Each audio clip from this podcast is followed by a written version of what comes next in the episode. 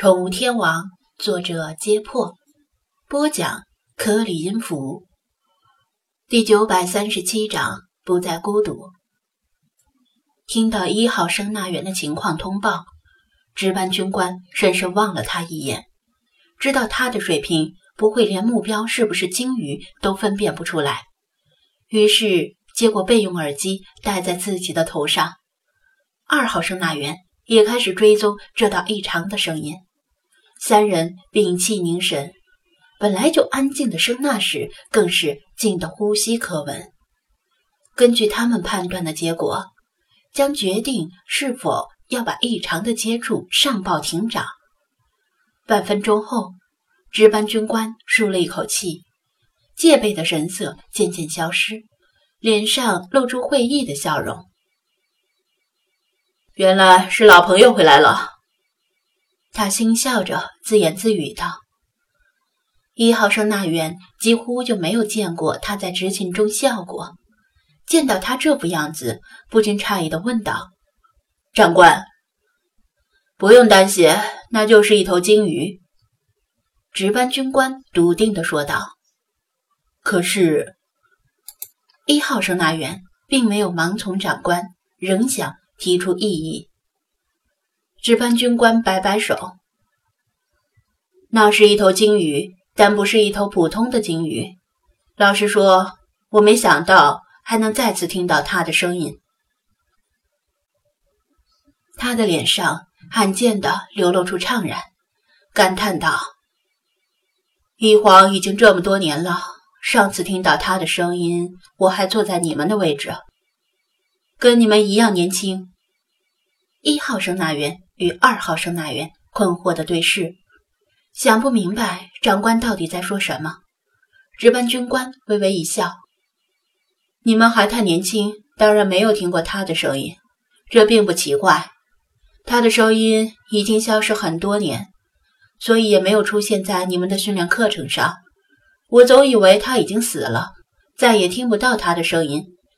现在听起来，他还活得很好。”长官。这到底是怎么回事？一号声纳员实在忍不住长官打的哑谜了。他是五十二赫兹，你们听说过吗？值班长官笑道：“在我那个年代，他可是一个传奇呢。我们那一辈的声纳员都知道他。”一号和二号声纳员似乎对这个名字有点印象。但一时之间想不起来。可是长官，他的声音不是五十二赫兹。一号声纳员迟疑地说道。他不想打断长官的好心情，但职责所在，他必须提出质疑。因为很早以前就不是了。值班军官答道。两位声纳员盯着他的脸。等待他进一步解释说明。它是五十二赫兹，一头传奇般的鲸鱼，人们把它称为世界上最孤独的鲸鱼，因为它的声音频率非常独特，跟其他鲸鱼截然不同，因此它无法与其他鲸鱼交流。值班军官陷入了回忆，记得有一次，我所在的潜艇与它擦身而过。最近的距离不足一海里。当时我突然有一股冲动，想启动手部的主动声呐，用主动声呐回应他的声音，告诉他我听到你了，我就在你的旁边，你并不孤单。两位声纳员面面相觑，惊讶于长官还有这么一段不为人知的往事。那那您做了没有？一号声纳员好奇地问道。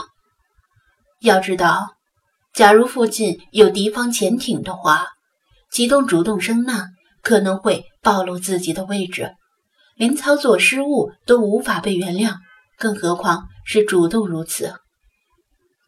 你说呢？值班长官没好气的回答：“我们是军人，军纪如山，在战斗执勤中更不能玩忽职守，为自己的一己私欲而肆意妄为。”那可能给整艘潜艇带来灭顶之灾。我也只是想想而已，如果我真那么做了，早已被送上军事法庭，今天也不会站在这里跟你们讲话了。一号声纳员向二号扮了个鬼脸，两人暗暗偷笑，这才是符合他们年龄的表情。那后来呢？一号声纳员又问道。没有后来了，值班军官说道。我就遇到他那么一次，之后再也没遇到他。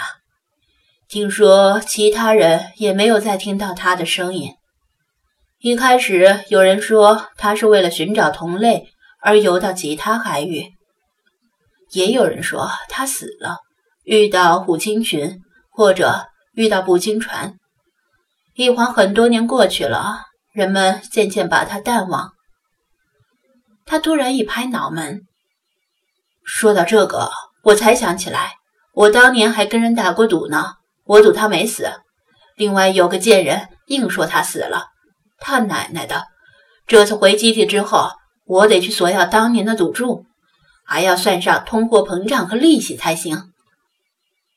两位声纳员哑然失笑。长官，当时您没有这么做，之后后悔了吗？一号声纳员止住笑容，突然问道：“有时候想起来也挺后悔。”值班军官坦然承认道：“人生难得几次热血和冲动。”那您想弥补遗憾吗？一号声纳员追问道。二号声纳员的笑容在脸上僵住了，三人的视线同时落到手部。主动声纳的按钮上，他们在附近并没有发现敌方潜艇的踪迹，周边国家也没有近期举行军事演习的计划，因此周围有敌方潜艇的可能性非常之低。但是，耳机里仍然回荡着那迥异于其他鲸的鲸歌，声纳室显得更加安静。一号声纳员知道自己问错话了，额头微微冒汗。如果长官真的想弥补遗憾，那他们三人的前途就断送在这里了。呵呵，你小子胡思乱想什么呢？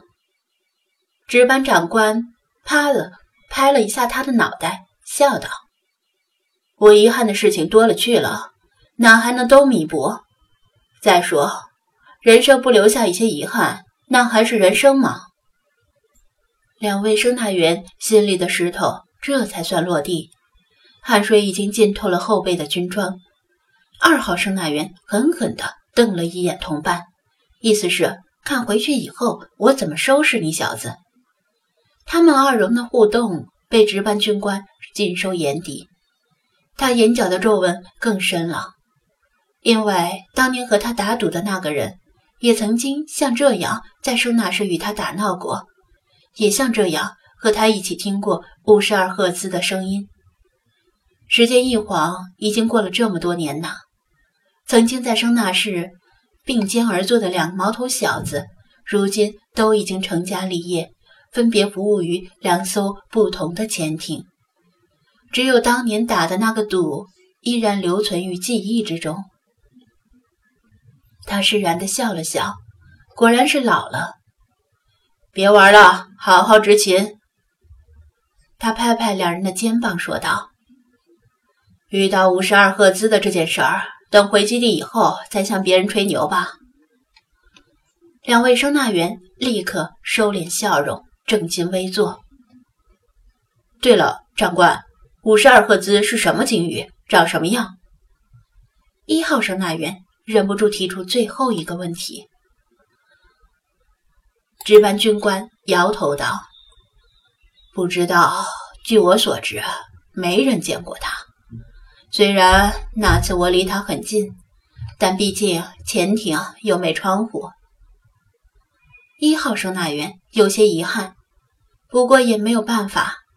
两位声纳员将思绪从久远的故事中抽离出来，准备。重新进入工作状态。既然所谓可疑的声音确实是来自一头鲸鱼，而不是敌方潜艇，那就没必要向上报告了。值班军官正要摘下备用耳机，返回自己的岗位，动作突然停住了。三人的脸上同时闪过诧异的神色。又一道，又一道异常的声音，同样还是来自四十五至五十频段。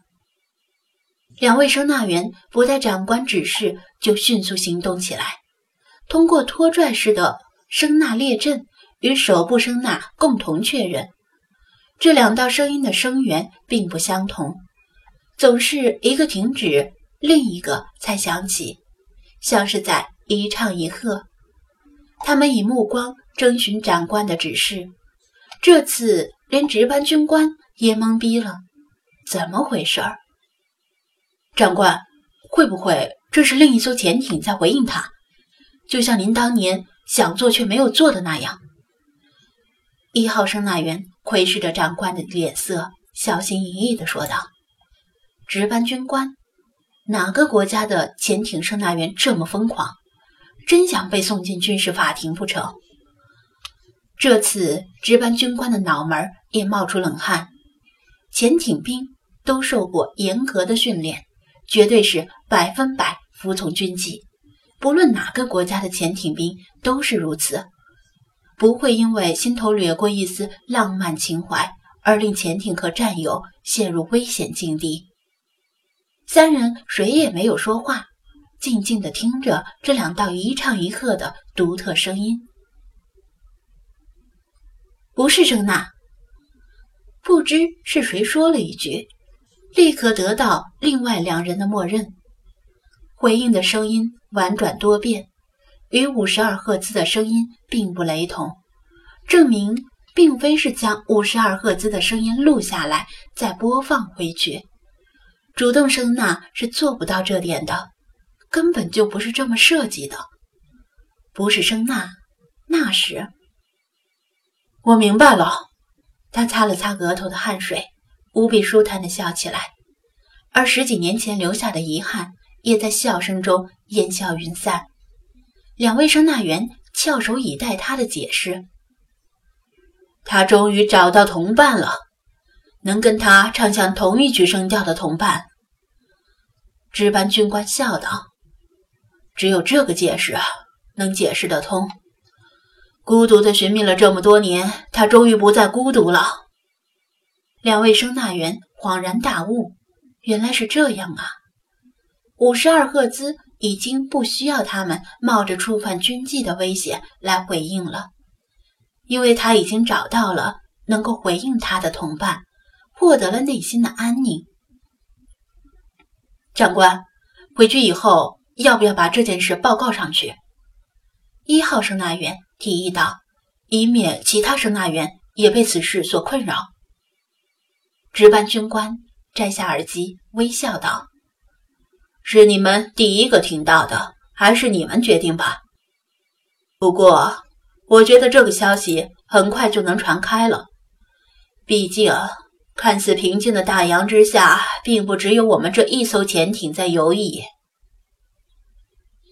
说完，他迈着刚健有力的步伐离开圣纳时，肩头的重担仿佛已经部分卸给了年轻人。